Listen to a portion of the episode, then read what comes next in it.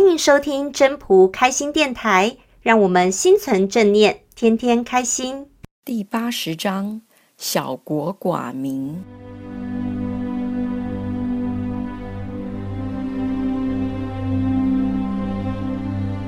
小国寡民，时有时薄之器而不用，使民重死而不远徙。虽有周瑜，无所成之。虽有甲兵，无所陈之，使民复结绳而用之。甘其食，美其服，安其居，乐其俗。邻国相望，鸡犬之声相闻，民至老死，不相往来。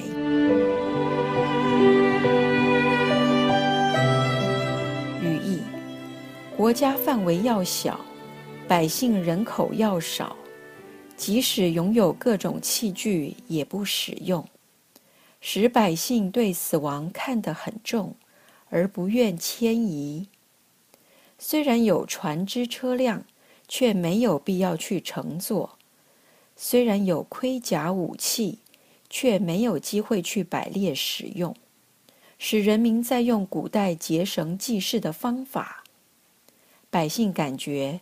现有的吃喝很香甜，现有的穿着很华美，现有的居处很舒适，现有的风俗习俗很欢乐。邻国之间可以互相见，鸡鸣狗吠的声音可以互相听闻，而人民从生到死不互相往来。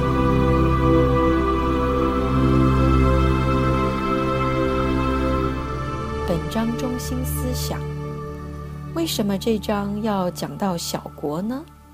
甚至后面还讲“民至老死，不相往来”，难道是要人民不用互相来往吗？其实主要是说我们自己要内修，内修到不受外界的干扰。至于讲到小国，也是讲如果你是一个统治者的时候。在当时的环境下，是小国的统治者。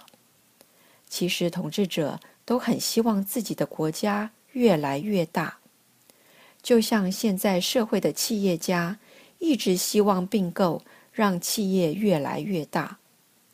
如果当统治者的心能够修到内修，百姓还会有问题吗？当然也没有问题。所以。从国的角度出发，假定全国上下都能知足常乐，而知足常乐就在修一个无欲。《道德经》最前面讲的“常无欲，以观其妙”，因为没有欲望，则肉身能够温饱最重要。温饱之后，其他的感官都是魂魄的东西。当你无欲的时候，魂魄不会被干扰到，很清明的，自然可以接天。所以每个人在那个当下做他该做的事。有的人可能天生下来就是要织布缝衣，有的人天生下来可能就是要种田养鸡鸭。每个人的工作不一样，来这人世间要修为的东西也不一样。可是每个人都做好自己当下事情的时候，所谓的小国寡民，那也不过是一个真正的仆。他们过着一个朴实的生活的时候，是不是都可以接天了？